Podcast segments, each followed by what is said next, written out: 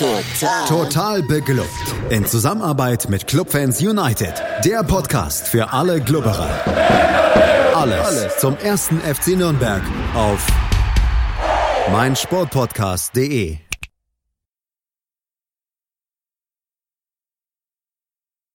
Hallo und herzlich willkommen, liebe Clubfans, zu Entenmanns Ecke, dem Clubmagazin, das ich in erster Linie geschaffen habe, damit ich euch einmal in der Woche ein bisschen was von aus meinem Leben erzählen kann und ganz, ganz viel mit Flo Zenger sprechen, der heute nicht mein Gast ist, sondern der Felix. Felix Völkel aus Berlin von den Berliner Klubberern ist zu Gast. Das freut mich sehr. Hi Felix.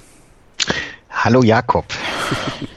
und als Thema haben wir heute unseren lieben neuen Trainer. Und das ist eigentlich ein ganz gutes Timing, weil der Felix mag nämlich den Schommers sehr gern und schon ein bisschen länger sehr gern und glaubt, dass der eine gute Zukunft für uns haben könnte. Ich sehe das eher kritisch, wobei man sagen muss, die letzten zwei Spiele haben jetzt auch so ein bisschen an meiner Meinung, ja, gewackelt und deswegen wollten wir heute ein bisschen uns drüber unterhalten. Ist es der Mann für die Zukunft? Wir haben jetzt auch mal einen Sportdirektor, das ist ja auch mal ganz nett. Und der muss ja die Entscheidung auch treffen. Wir haben ein sehr wichtiges Spiel vor der Brust mit Schalke, die wirklich aller, aller, aller, aller, allerletzte Chance, dass man nochmal anklopfen kann da in Stuttgart. Und gestern im Nachgespräch zum letzten Spiel, zum Stuttgart-Spiel, sind wir schon sehr stark darauf eingegangen, was sind noch unsere Chancen. Felix, du warst gestern nicht am Start.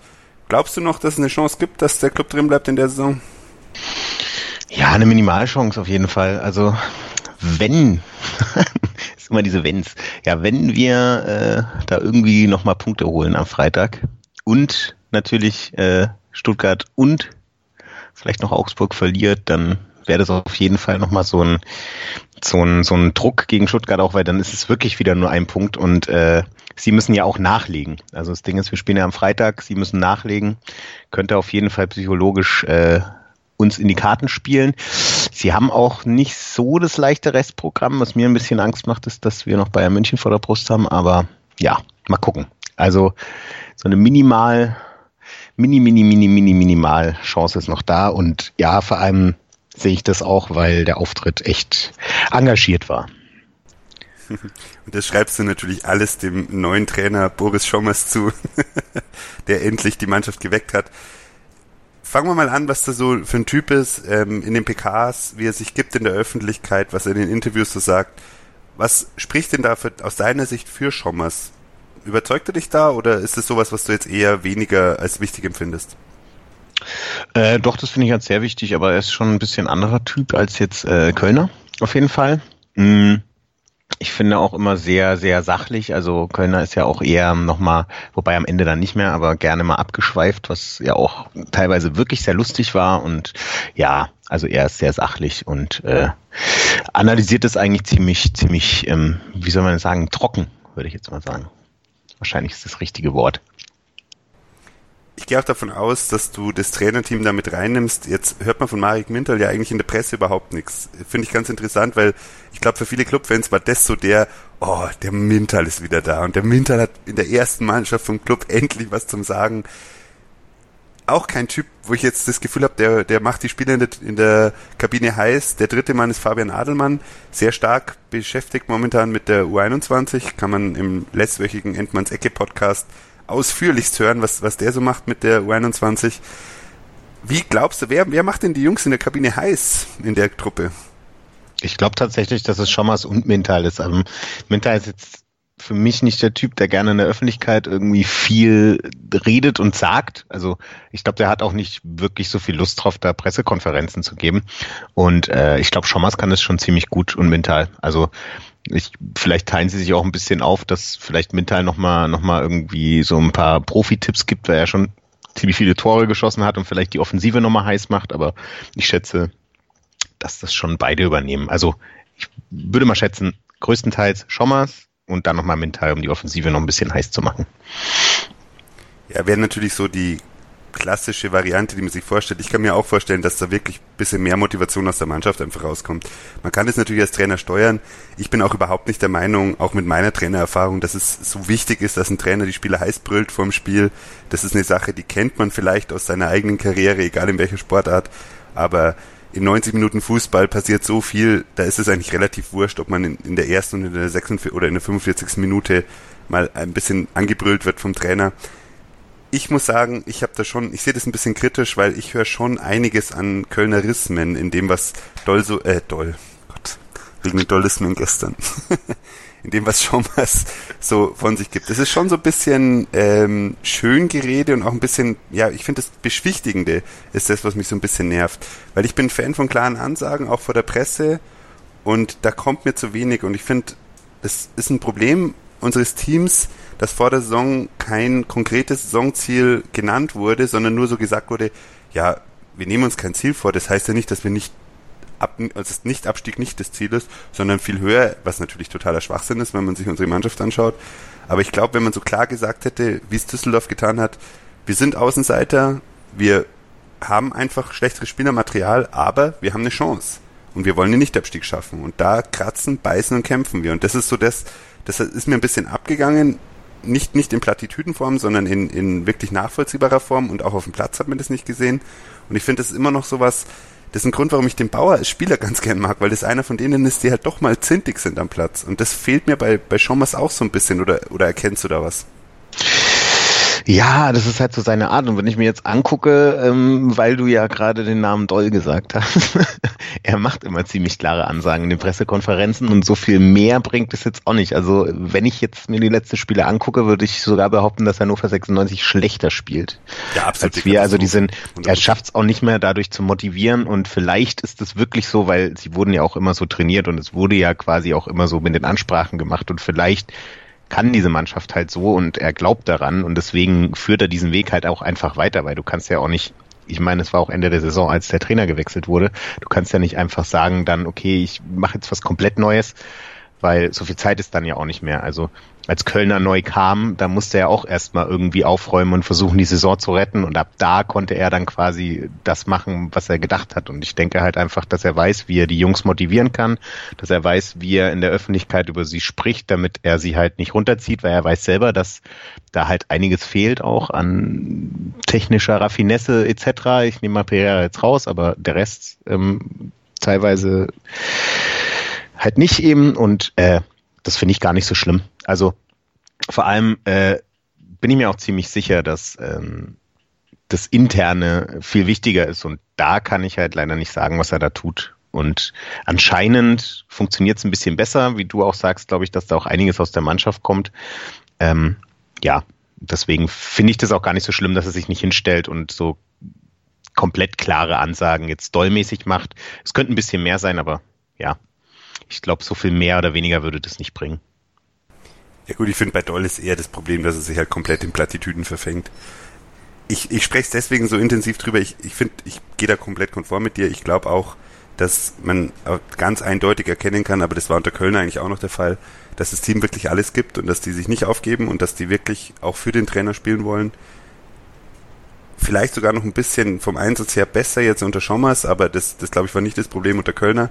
Aber ich bin ja auch im Glauben, dass Kölner in erster Linie drüber gestolpert ist, wie die Außendarstellung war. Und dass er halt wirklich diese Schönrednerei, dass er gesagt hat, nein, jetzt war es so knapp und wir hätten ja gewinnen können und gegen Freiburg oder diese furchtbare Serie November, Dezember, wo man wirklich die Spiele fast nicht anschauen konnte und er immer wieder hergegangen ist und gesagt hat, nein, das war ja auch gar nicht so schlecht und wir hätten ja gewinnen können, was effektiv nicht gestimmt hat. Wir hätten diese Spiele nicht gewinnen können und unsere Gegner waren wirklich, wirklich schlecht. Und das ist so ein bisschen was, wo ich das Gefühl habe, da ist er in, im Endeffekt wirklich drüber gestolpert. Wenn er das ein bisschen besser verkauft hätte, er hat viele Fehler gemacht.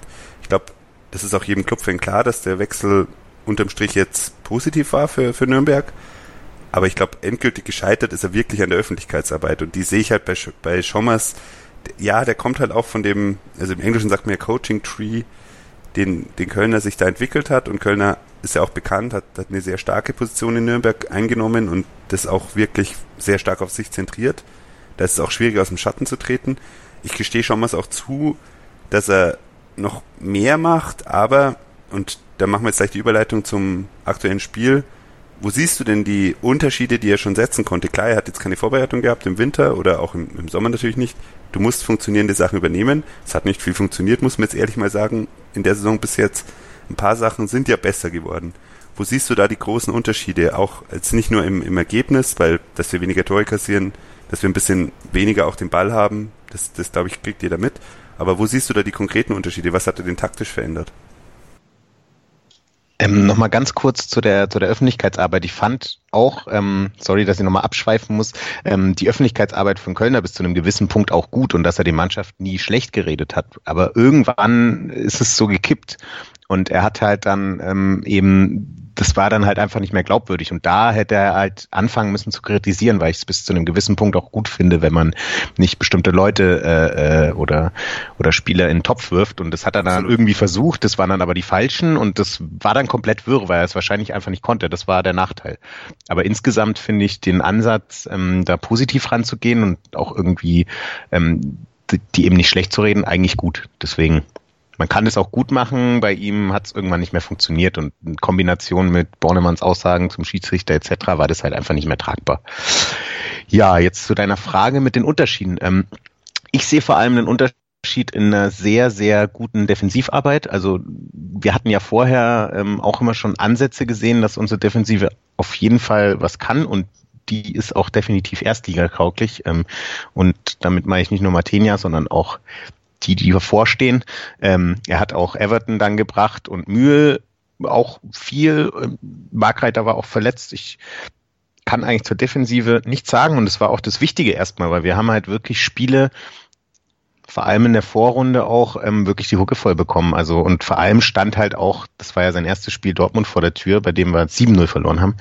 Und da musste irgendwas gemacht werden und vor allem, dass eben auch das Mittelfeld besser nach hinten arbeitet das ist auf jeden Fall äh, während seiner Amtszeit jetzt ähm, funktioniert es einfach besser und wir bekommen einfach viel weniger Gegentore. Das liegt auch an einem bockstarken Martenia natürlich, aber wir haben ja die Spiele, wenn dann mit einem Torunterschied verloren. Also natürlich sind wir dann trotzdem verloren. Die Ergebnisse haben nicht gepasst bis Augsburg, aber ähm, das war so ein bisschen Dosenöffner. Das hat man ja auch gemerkt. Also das hatte ich auch immer schon gesagt, dass einfach das Erfolgserlebnis gefehlt hat und das war da und deswegen konnten die auch ein bisschen, ja, ich weiß nicht, ob man der Situation frei sagen kann, aber ähm, freier aufspielen und hätten ja eigentlich verdient gewinnen müssen in Stuttgart. Also, und da war halt wiederum unser Problem und das war auch vorher das Problem, plus dass wir halt noch mehr offensiv gespielt haben, dass wir vorne offensiv keine Akzente setzen können und vor allem die Konter nicht richtig ausspielen. Also das ist auf jeden Fall ein Punkt,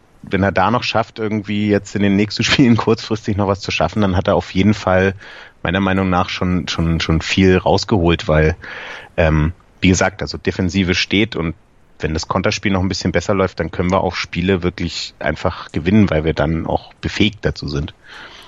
Ja, du bist auf die Defensive eingegangen. Personell ist ja da jetzt im Vergleich zur Kölner Zeit nicht besonders viel passiert. Auf die Offensive beziehungsweise auf den Plan dahinter, auf die individuellen Gewinner. Also es gibt ja ein paar Spieler, die unter Schommers jetzt ein bisschen besser zur Geltung kommen, ein paar Spieler, die gar nicht mehr zum Sehen sind und auf die wunderbaren neuen Trikots beziehungsweise auf das Schalke Sondertrikot gehen wir nach einer kurzen Anzeige von meinsportpodcast.de noch ein. Da gibt es nämlich nicht nur total beklubbt, sondern auch ein paar andere Podcasts. Es werden immer, immer mehr und das könnt ihr euch jetzt anhören, was da so in dieser Woche geboten ist.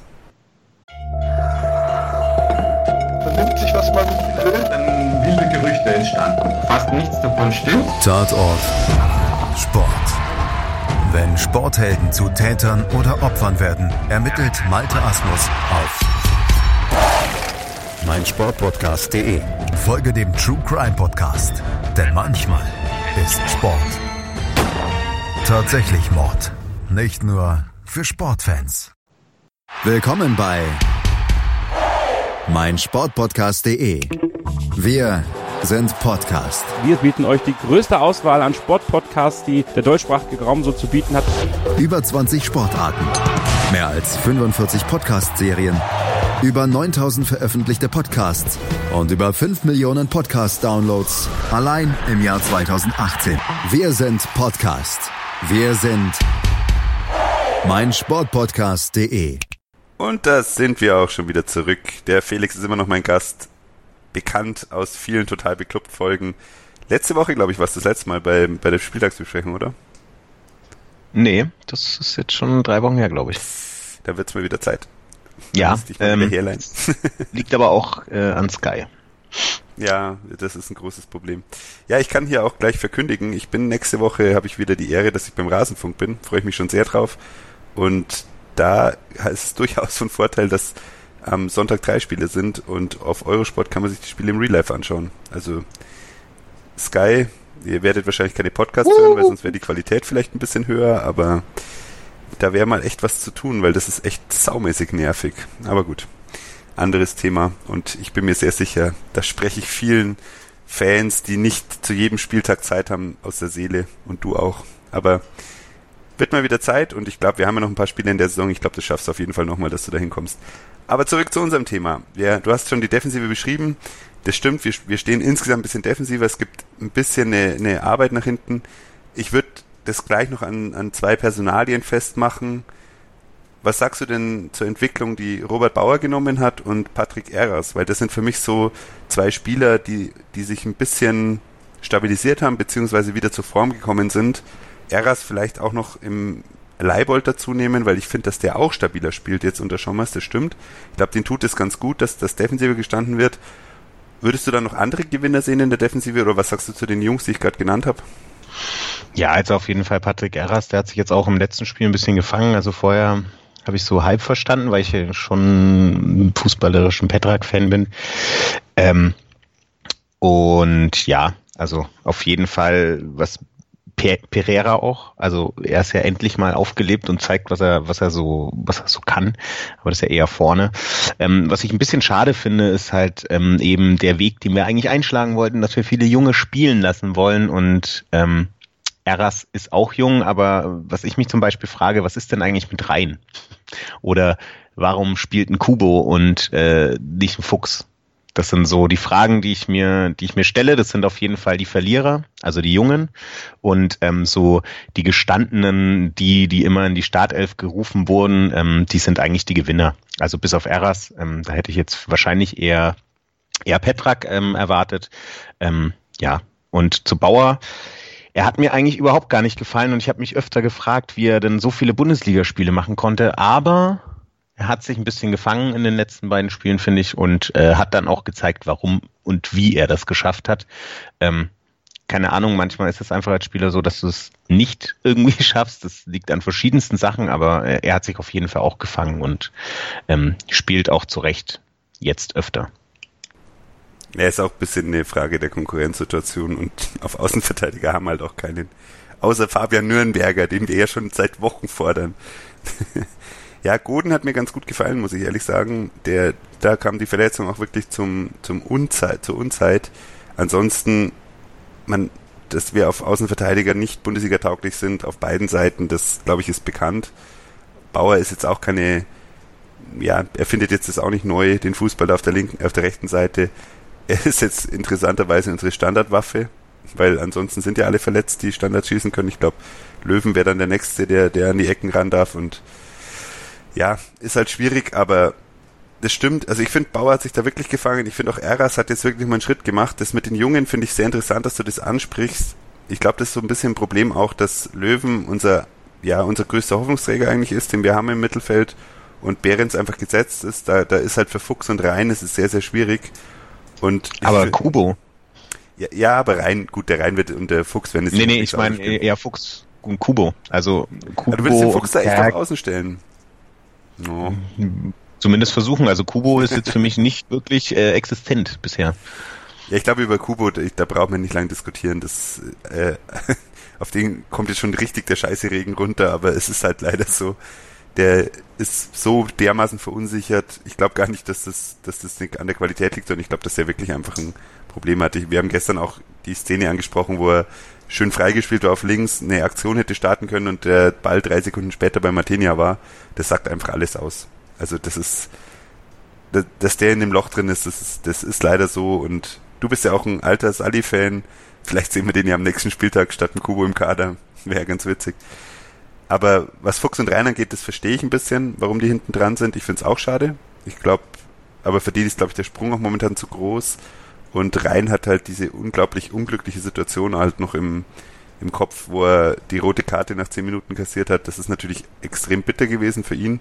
Die Karte war natürlich zurecht, aber es ist halt für die jungen Spieler auch momentan sehr schwierig und wenn man dann den Schritt nach vorne sieht, ist es, glaube ich, auch für einen Trainer schwierig, da umzustellen. Aber du hast Kubo angesprochen, da hast du ja vollkommen recht. Es ist einfach unverständlich und ich glaube, Kerk ist jetzt im nächsten Spiel hoffentlich wieder fit. Misicjan ist verletzt, also die Alternativen gehen uns halt auch einfach aus. Wer halt aufblüht jetzt unter Schommers nochmal so richtig, ist eindeutig Pereira, du hast ihn gerade angesprochen. Der hat wirklich einen Schritt nach vorne gemacht. Kerk vielleicht noch mit Abstrichen, das merkt man schon, aber ich glaube, unterm Strich muss man einfach sagen, wir haben einfach echt wenig Spieler, die es schaffen, über, über mehr als drei, vier Spiele am Stück mal hohe Konstanz zu zeigen. Und das macht es natürlich für einen Trainer dann auch schwierig. Wobei, um jetzt aufs Offensivkonzept zu kommen, du hast jetzt immer wieder die Konter angesprochen. Ich glaube, das ist so ein bisschen das Auffälligste. Hast du vor Augsburg den Plan gesehen, was, was Schommers mit dem Ball vorhatte in unserem Spiel? Äh, auf jeden Fall nicht ins Tor kommen lassen. aber ähm, ja, nach vorne. Also ich, ich glaube, es gab einen Plan, aber ähm, das Zusammenspiel ab der Mittelfeldlinie war wirr und sah planlos aus. Das muss man leider sagen. Aber ich glaube, das lag weniger an dem Plan, mehr an der Verunsicherung. Aber was war der Plan dann? ja, vielleicht lag es auch daran, dass die Leute einfach nicht wussten, was sie da tun sollten. Also ich schätze schon, dass wir auf Konter gespielt haben, zumindest versucht haben, aber das ging so langsam. Das war einfach nicht existent. Dann nehmen wir doch die letzten zwei Spiele mit dazu, weil ich sehe das nämlich, das ist mein großes Problem mit Schommers. Ich sehe es auch nicht. Ich sehe, ich habe sehe auch in den letzten zwei Spielen nicht den Plan. Weil Einzelaktionen, die Pereira macht, die uns sehr viel bringen natürlich, weil das ist wirklich ein guter Spieler. Aber über Einzelaktionen und dann vielleicht einen Standard rausholen, wo Misicjan ja in der Hinrunde auch geglänzt hat, ist er immer noch einer der meistgefolgten Spieler in der Liga, was ja auch irgendwie witzig ist, aber der Plan kann, kann ja, oder ich habe auch nicht gesehen, dass gegen Augsburg der Plan war, dass man konkret auf Konter spielt. Da haben wir zwei Konter ausgespielt, die zum Tor geführt haben, das stimmt. Aber unterm Strich verstehe ich nicht, jetzt ist es auch gut gelaufen. Ich glaube, unsere die letzten zwei Spiele waren definitiv und, und, unter den Top 5 Clubspielen in der Saison, was auch wirklich viel aussagt, weil das waren keine guten Spiele. Die waren halt gute Spiele von uns, aber nicht gute Spiele insgesamt. Aber wie glaubst du denn, will Schommers grundsätzlich zu Toren kommen?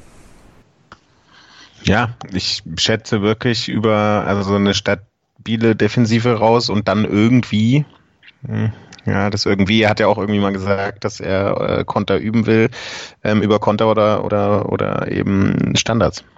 Also, weil er eben ja, und das haben wir ja alle gesehen, ähm, dieses, ähm, wir versuchen das irgendwie rauszuspielen, ganz oft äh, nicht klappt. Also Pereira kann es vielleicht doch irgendwie und nach vorne spielen und mit Ishak einen Doppelpass machen, aber in den meisten Fällen äh, funktioniert es einfach nicht. Und er versucht da halt eher auf Nummer sicher zu gehen und eben das, was wir sowieso eigentlich gut konnten, Standards zum Beispiel, ähm, irgendwie zu Toren zu führen und eben auch Konter, weil wenn du ähm, eine stabile Defensive hast, musst du ja irgendwie über Konter kommen. Das funktioniert halt noch nicht so gut. Also es hat besser funktioniert, aber ähm, wenn man halt, ich weiß gar nicht was, ob es eine 5 oder 6 gegen 3 Situation war, dann irgendwie versucht, Misicjan allein durchzurennen, dann muss da noch einiges an Arbeit dran, weil ja, kann halt auch einfach abgeben und man kann das schön rausspielen und dann kann man halt auch aufs Tor schießen.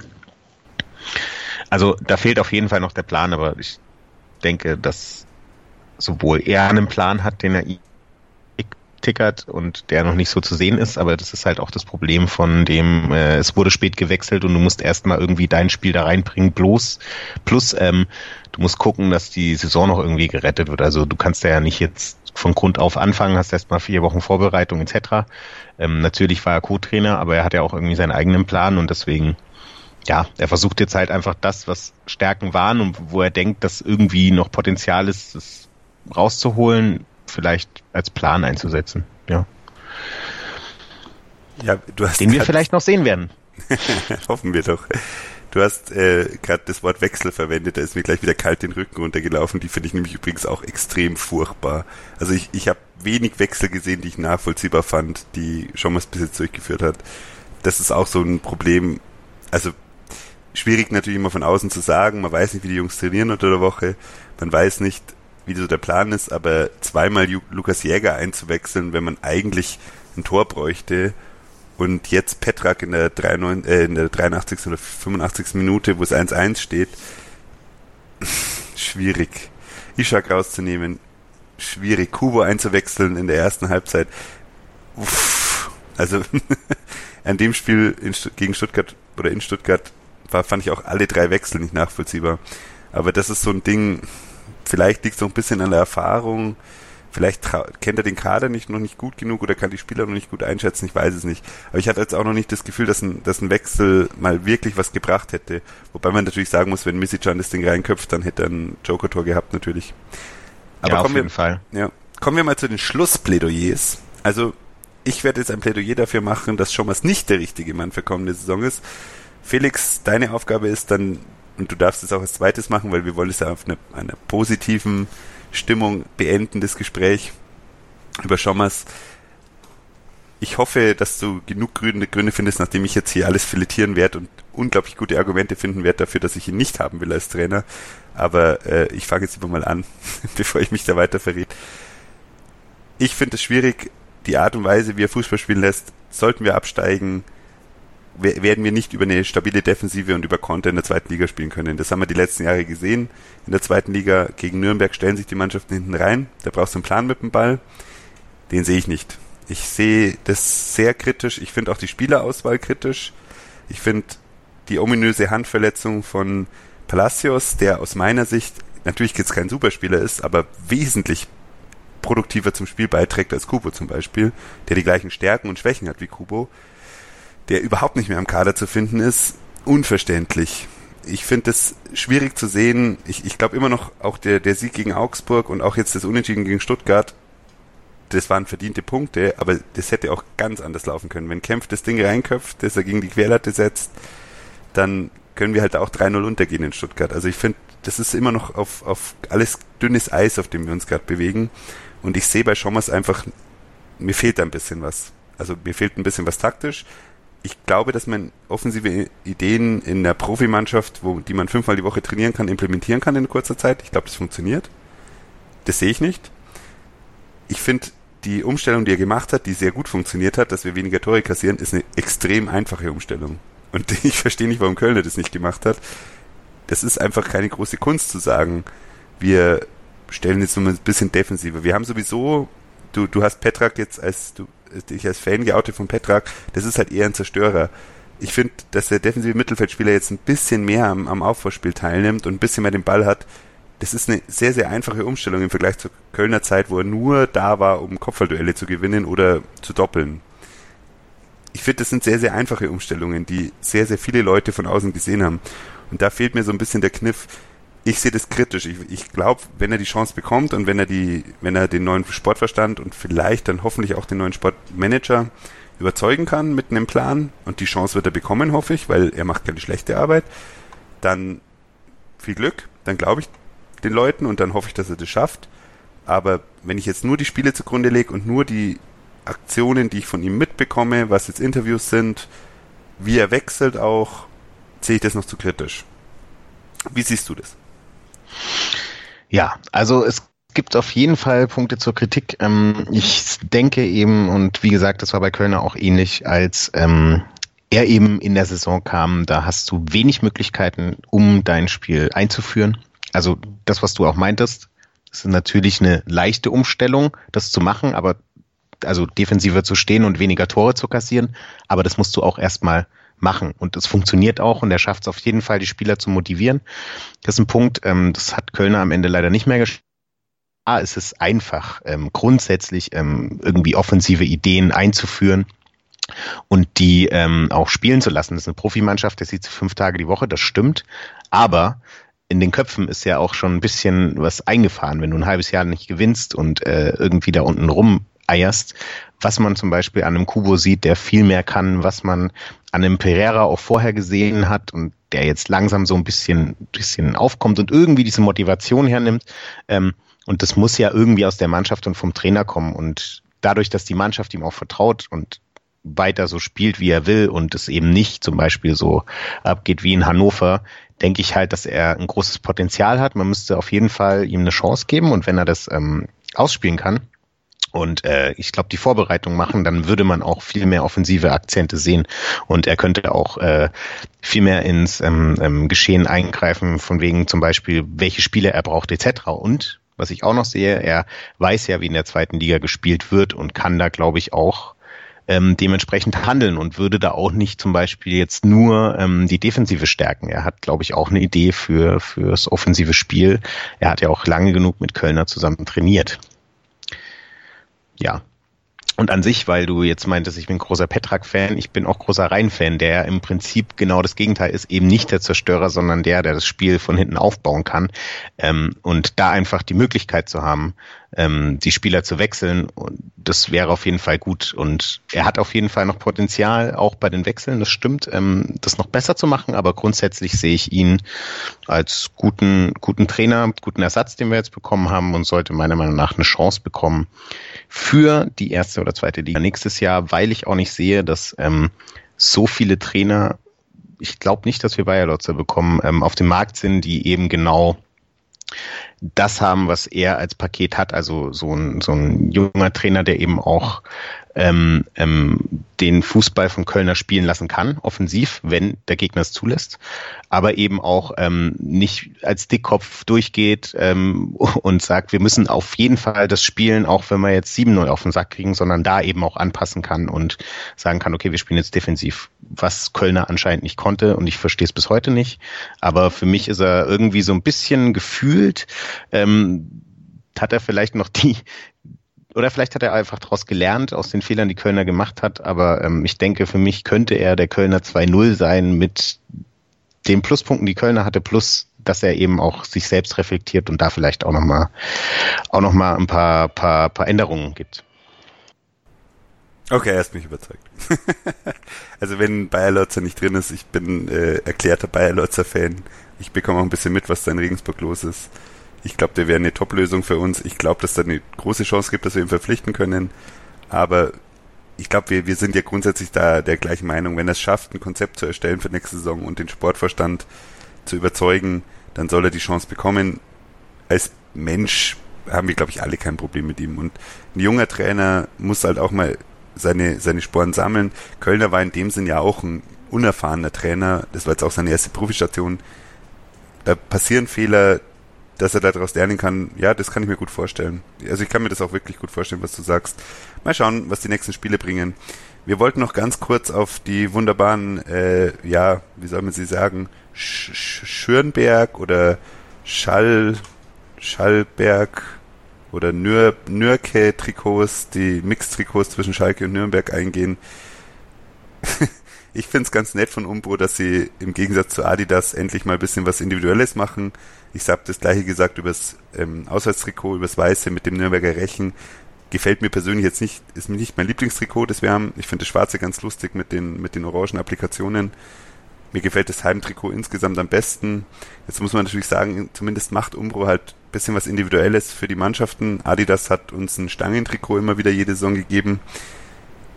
Es hakelt ein bisschen Kritik auf der einen Seite, was, wie das Trikot ausschaut. Manche andere sagen, es finden sie total super. Wie findest du das Trikot? Ja, also als ich die ersten ersten Leaks gesehen hatte, habe ich mir gedacht, oh nee, ja, ich habe irgendwie gehofft, dass ähm, vielleicht am Nürnberger Trikot so ein bisschen blau mit drin ist, weil ja auch diese Waschmaschinengeschichte war. Und beim Schalke-Trikot halt dementsprechend rot. Jetzt, nachdem ich es äh, in scharf gesehen habe, ähm, finde ich es eigentlich ganz geil. Also sie haben halt wirklich, der Rechnen ist ganz geil. Sie haben halt leider von uns vom hässlichsten Trikot einen Anteil bekommen, aber mit dem Blau gemischt finde ich es eigentlich wiederum ganz cool. Ähm, ja, das Club-Trikot finde ich eigentlich ganz geil. Das sieht so ein bisschen älter aus mit dem Weiß, also wie das vor zwei Jahren so ein bisschen.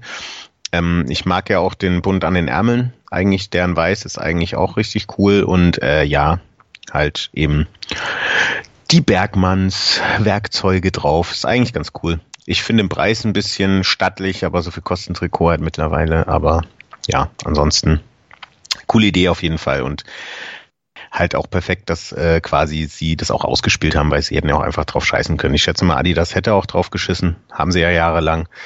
Ähm, also nicht hätte, sondern sie haben jahrelang drauf geschissen und haben irgendein Trikot mit äh, ein paar drei Streifen drauf gemacht und ich finde auch, dass sie sich auf jeden Fall Mühe geben. Im Preis könnten sie eventuell irgendwann mal ein bisschen runter. Es ärgert mich immer ein bisschen, weil wenn man so nach England guckt und guckt, was da Trikots kosten, die kosten eben nicht 85 Euro. Ähm, ist natürlich, liegt auch am Pfund, aber ähm, ja, also man verdient halt auch ein bisschen mehr in UK und deswegen. Das ist auf jeden Fall ein großer Kritikpunkt, der Preis. Ansonsten finde ich es wirklich eigentlich ganz, ganz schön. Ja, dann. Und du hast ja auch gesagt, dass sich eventuell ein Erwerb eines Sondertrikots finanziell lohnen könnte als Geldanlage. Mal schauen, ob sich das lohnt. Der Fanshop ähm, funktioniert ja leider nicht momentan, aber man wird sehen, wie sich, wie viele Leute sich das Trikot noch schnell holen vor dem Heimspiel. Es ist halt so ein Marketing-Gag auf der einen Seite, auf der anderen Seite sind Sondertrikots auch irgendwie mal cool. Deswegen, ich habe mir in der Saison ja das dritte Trikot geholt, in dem der Club noch kein Spiel gewonnen hat in dem Jahr. Ich habe so sehr gehofft, dass sie das Spiel gegen Stuttgart gewinnen, dass ich kein Trikot habe, in dem sie noch nie ein Spiel gewinnen, bevor sie es wieder abschaffen. Aber mei, als Clubfan in der Bundesliga hat man es halt auch nicht leicht und so ist es halt dann leider. Danke Felix für die nette Unterhaltung, für deine Einschätzung und mal schauen, wer von uns beiden seinen Wunsch bekommt. Wir werden sehen. Kleiner Tipp noch, wie glaubst du, dass es am Freitag ausgehen wird gegen Schalke? 3-1 für den Club. Oh yeah, baby. Ich habe ja 2-2 getippt gestern, aber ich nimm mal einfach den Optimismus auch mit. Nee, Schalke spielt gerade so schlecht, die bekommen auf jeden Fall drei. Drei, das ist sehr schön. Dreimal rein. ja, das wäre geil. Ich finde den Rhein übrigens auch sehr vielversprechend. Ich mochte den Kammerbauer auch ähnlicher Spielertyp, aber das ist ein Thema für eine andere Ausgabe. Wir sind auch schon wieder dicke in der Zeit. Die 20 Minuten sind mal wieder mal massiv überschritten, um mindestens ein Drittel. Aber es war auch wieder schön, mit dir zu sprechen. Danke fürs Gespräch, Felix. Bitte gerne. Gerne wieder. ja, sowieso. Du kommst in der Saison eh nochmal dran. Und ja, melde dich beim Felix, sag ja, schau dir mal ein Clubspiel wieder an und sprech danach mit Felix drüber. Du bist auch immer eine Bereicherung in der, ja. im Spieltagsgespräch. Ja, freut mich. At Flix on Fire bei Twitter. Folgt ihm und tweetet ihn an. Er antwortet bestimmt auch gerne auf Fragen. Genauso das gleiche gilt für mich. At rotes-ballett. Ihr dürft auch gerne die Folge rezensieren. Bewertet uns bitte auch auf iTunes, auf den, abonniert uns auf den verschiedenen Podcast-Kanälen. Das ist immer sehr wichtig. Auch, dass die Folgen nach oben gespült werden, dass wir ein bisschen mehr Verbreitung bekommen. Liked unsere Facebook-Seite. Wir haben auch total beklubbt auf Twitter. Schaut auch bei unseren Kooperationspartner Club Fans United vorbei. Sehr schöne Analysen sind da wieder drin. Immer mit schlechten Noten für Bauer. Ich kann es nicht verstehen, aber naja, gut, ich kann es doch verstehen. Aber es ist so, der Flo Zenger vergibt einfach gern Noten und äh, er schaut bestimmt immer auf die gaussche Normalkurve, dass die Noten immer richtig rauskommen, so wie man das als so richtiger altmodischer Lehrer macht. Haha. und ansonsten wünsche ich euch noch eine schöne Woche. Die, die in Freitag im Stadion sind, macht's ordentlich Rabatz. Die Fans im Stadion ist immer wieder schön zu hören, finde ich super. Und wir hören uns nächste Woche wieder bei Endmanns Ecke. Schöne Woche noch und ciao. Total beglückt. In Zusammenarbeit mit Clubfans United. Der Podcast zum ersten FC Nürnberg. News, Analysen und Gegnergespräche zum Club. Mit Felix und seinen Gästen. Nein, wir sind Clubfans. Die schönste Zeit am Spieltag ist meistens vor dem Spiel. Man freut sich aufs Spiel und dann leidet man halt 90 Minuten. Total, Total beglückt. Jede Woche neu auf meinsportpodcast.de.